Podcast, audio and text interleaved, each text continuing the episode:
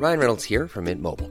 With the price of just about everything going up during inflation, we thought we'd bring our prices down. So to help us, we brought in a reverse auctioneer, which is apparently a thing.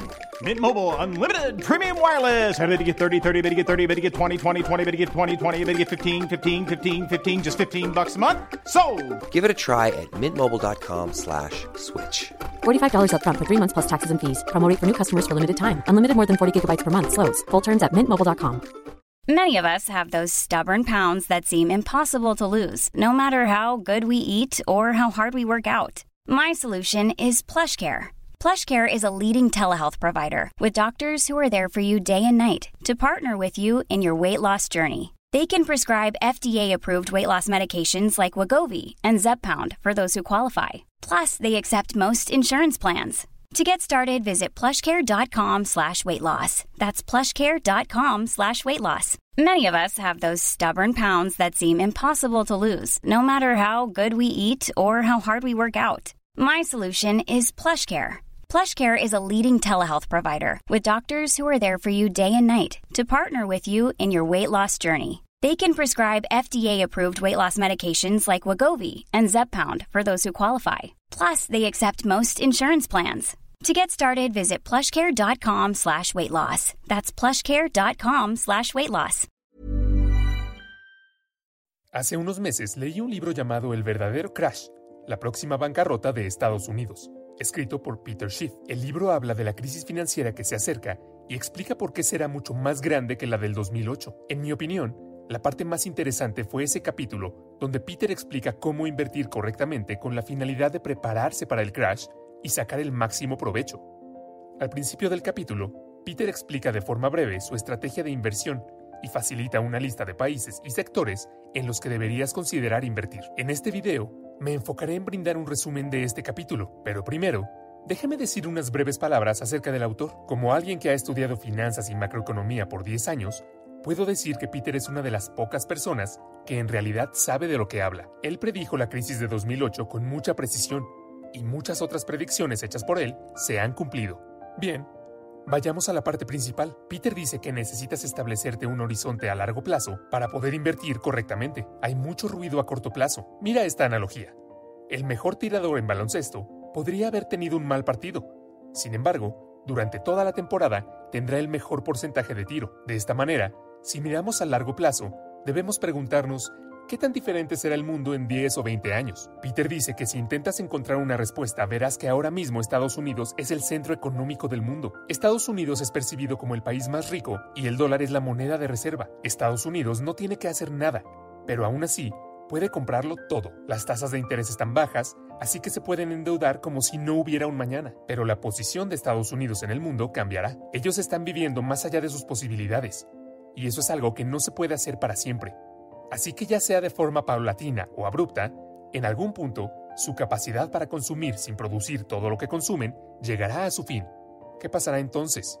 Hazte la siguiente pregunta. ¿Cómo es que Estados Unidos ha llegado a consumir más de lo que producen? ¿Es porque alguien estuvo produciendo más de lo que ellos consumen? ¿Cómo es que ellos han sido capaces de endeudarse tanto? Porque alguien estaba ahorrando y otorgando préstamos. En otras palabras, los estadounidenses solamente pueden vivir más allá de sus posibilidades porque muchos países están dispuestos a vivir por debajo de las suyas. Es decir, en otros lugares del mundo hay más prestamistas que prestatarios, excedentes de producción con una demanda reprimida. En el futuro, estas economías verán una subida en la demanda, mientras que Estados Unidos verá una caída de la misma. Peter dice, ¿Quieres invertir en empresas cuyos clientes serán más ricos en el futuro? ¿Quieres invertir hoy donde haya gente ahorrando y produciendo de manera que el día de mañana, cuando estén listos para gastar, obtengas parte de ese dinero. El estadounidense promedio se está ahogando en deudas. El asiático promedio está nadando en un mar de ahorros. Por ejemplo, el 90% de los autos en China se compran de contado. El 85% de los automóviles en Estados Unidos se compran a crédito. Piensen lo que esto significa para el futuro de los consumidores en ambos países. Los compradores de automóviles chinos de hoy no solo pueden pagar sus automóviles, sino que mañana podrán cambiarlos por otros más nuevos, sin ser propietarios de nada. La conclusión es la siguiente.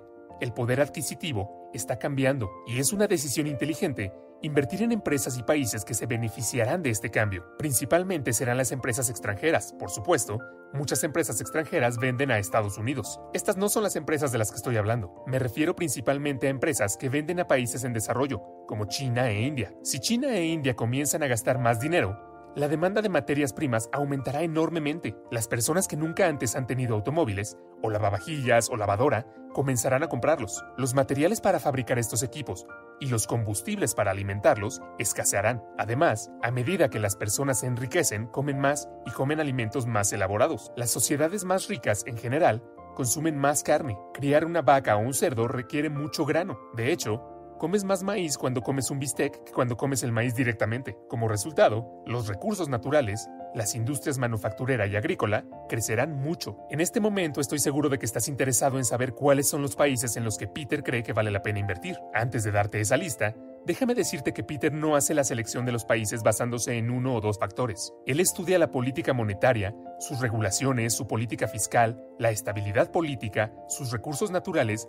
y muchos aspectos más. La lista de países que Peter recomendó invertir antes del crash de 2008 no ha cambiado al día de hoy. Lo que él recomendó para esa época no ha cambiado en nada. Aquí está la lista. China. Estoy seguro que algunas personas pensarán que cómo es posible que Peter aconseje invertir en un país comunista como China. Bueno, primero que nada es necesario entender que ningún país es perfectamente libre. Si quieres buscar un lugar donde la riqueza se esté creando y expandiendo, busquen las economías más libres. Capitalismo y democracia no son lo mismo. Piensa en Estados Unidos durante el siglo XIX. Fueron muy poco democráticos. Las mujeres no podían votar, pruebas de alfabetismo y muchos otros requerimientos le negaron el derecho al voto a mucha gente. Los senadores eran elegidos por legisladores estatales y no por elección popular. Estados Unidos fue un país muy poco democrático. Sin embargo, su economía fue mucho más libre. Había menos regulaciones, menos subsidios, menos rescates. La presión fiscal era una pequeña parte comparado a lo que es hoy. De la misma manera, China no es un país libre en lo político. Los disidentes son encarcelados y el Internet está censurado, pero China ya no tiene una economía totalmente controlada por el Estado o el Partido Comunista. En muchos aspectos, la economía china es más libre que la estadounidense. De hecho, el CEO de Coca-Cola, Muhtar Kent, una vez dijo al Financial Times en septiembre del 2011 que le parecía más fácil hacer negocios en China que en Estados Unidos. Noruega. Peter llama a Noruega mi secreto europeo. Como Suiza, Noruega mantiene su propia moneda, la corona. El país también es un líder en la exportación de petróleo y es rico en pescadería, bosques y minerales. Una vez más, estar en Europa y depender de Europa para las exportaciones es una desventaja, pero cuando vendes combustible y otros recursos naturales, el mercado relevante es el global, por lo que Noruega debería poder hacer ajustes en caso de que Europa caiga. Además, habiendo conocido de primera mano los problemas que trae el estado de bienestar social, el péndulo político ahora está oscilando hacia la dirección opuesta. Países Bajos.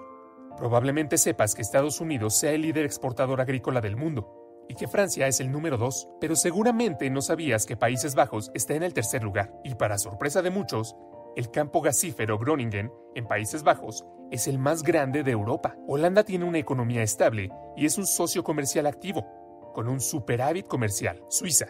Si Estados Unidos es el hijo pródigo, Suiza es el hermano que se mantuvo fiel a sus raíces. Los suizos todavía se adhieren a muchos de los principios en los que se fundaron, al igual que Estados Unidos, incluido el federalismo, y evitando enredarse con alianzas internacionales. Suiza nunca se ha unido a la Unión Europea, y no ha adoptado el euro. Ha sido durante mucho tiempo el hogar de algunas de las aseguradoras y bancos más exitosos. Las empresas médicas y químicas también prosperan ahí. Situada en el centro de Europa, está sujeta a algunas de las turbulencias del continente, pero la feroz independencia del país lo convierte en una especie de oasis. Es mucho más fácil hacer negocios en Suiza que en la Unión Europea. Canadá, manufactura, minería, perforación, extracción y tala.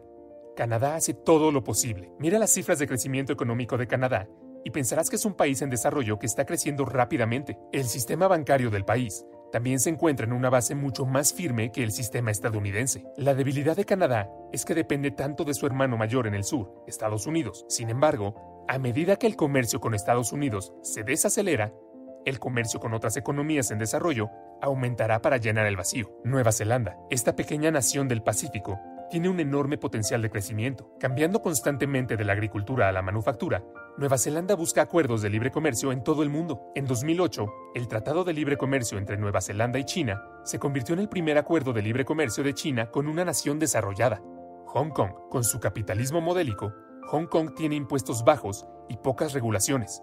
lo que la convierte en la meca corporativa de Asia. La bolsa de valores de Hong Kong es la quinta más grande del mundo. Esta pequeña porción de tierra en China es políticamente una criatura extraña. Está bajo el dominio chino, pero su constitución dicta que Hong Kong tendrá una economía capitalista. Esto ayuda a explicar la riqueza en auge ahí, así como el entusiasmo de las corporaciones por establecer oficinas centrales. Como era de esperar, la mitad de las exportaciones de Hong Kong van a China, Singapur.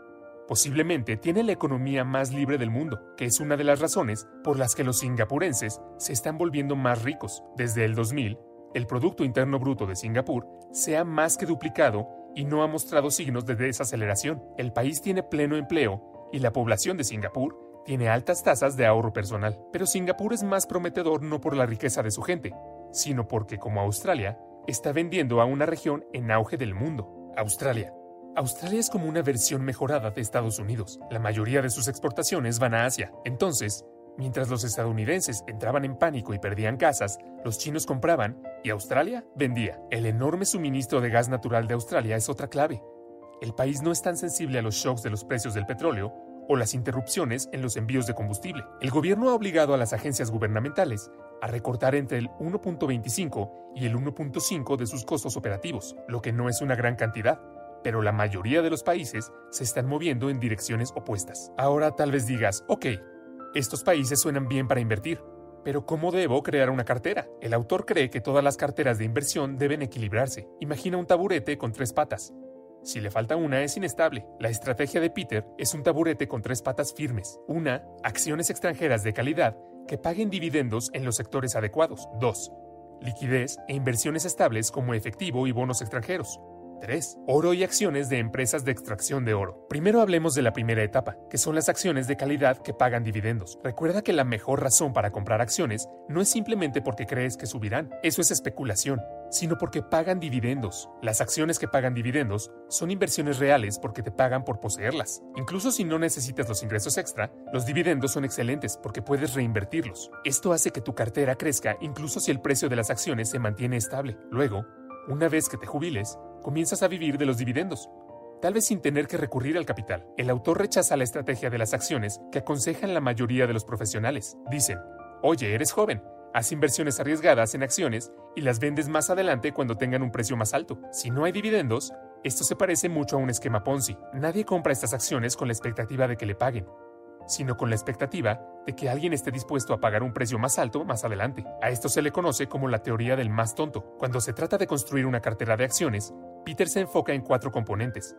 Países, monedas, sectores y acciones individuales. En ese orden, esto es lo que la comunidad inversora llamaría un enfoque de arriba hacia abajo. Primero, decide en qué países deseas invertir. Luego, decide qué monedas ofrecen las mejores perspectivas de preservar su valor y finalmente decide los sectores y las acciones individuales de ese sector. A menudo, los mejores países también tendrán las mejores monedas, pero debes recordar que, aunque una empresa esté ubicada en un país que te guste, es posible que obtengas la mayor parte de tus ingresos en una moneda que no te guste. Por ejemplo, puede que te guste Australia, pero ¿qué pasa si la empresa australiana que compras obtiene la mayor parte de sus ingresos en el Reino Unido y no te gusta la libra? Alternativamente, es posible que no te guste el euro y que te sientas inclinado a evitar Alemania por esa razón. Sin embargo, al hacerlo, es posible que te pierdas una excelente empresa alemana que vende en el mercado chino. La segunda etapa debe contener bonos y divisas extranjeras. El franco suizo y el dólar australiano son los favoritos de Peter. Siempre está buscando divisas para mantener, no por el bien de la especulación cambiaria, sino por una reserva líquida y relativamente segura de riqueza. La razón principal para tener efectivo es poder gastar de inmediato. En primer lugar, Puedes tener una emergencia como perder tu trabajo o chocar tu automóvil, pero desde el punto de vista de la inversión, deseas efectivo para beneficiarte de las oportunidades que surgen. En la tercera etapa, acciones de minería de oro y oro. Peter realmente no piensa en el oro como una alternativa a las acciones. Lo compara con el dólar, el euro y el yen. En otras palabras, compara el dinero real, oro, con el dinero fiduciario, divisas. Piensa en el oro como una reserva de valor. La clave para invertir en oro es saber cuándo tenerlo y cuándo usarlo para comprar acciones u otros activos. Para hacer eso, necesitas comprender en qué parte del ciclo te encuentras y cómo los fundamentos futuros podrían alterarlo. Personalmente, creo que hoy estamos en un punto del ciclo en el que los metales preciosos, especialmente el oro y la plata, están infravalorados. y tiene mucho sentido invertir en ellos. Además de poseer oro físico, tus tenencias de oro deben incluir acciones de extracción de oro. Si piensas en construir una cartera de minería de oro como construir una pirámide, los productores con muchos recursos probados formarían la base. Luego, complementarías con productores de nivel medio. La parte superior de la pirámide estaría formada por empresas de exploración de oro.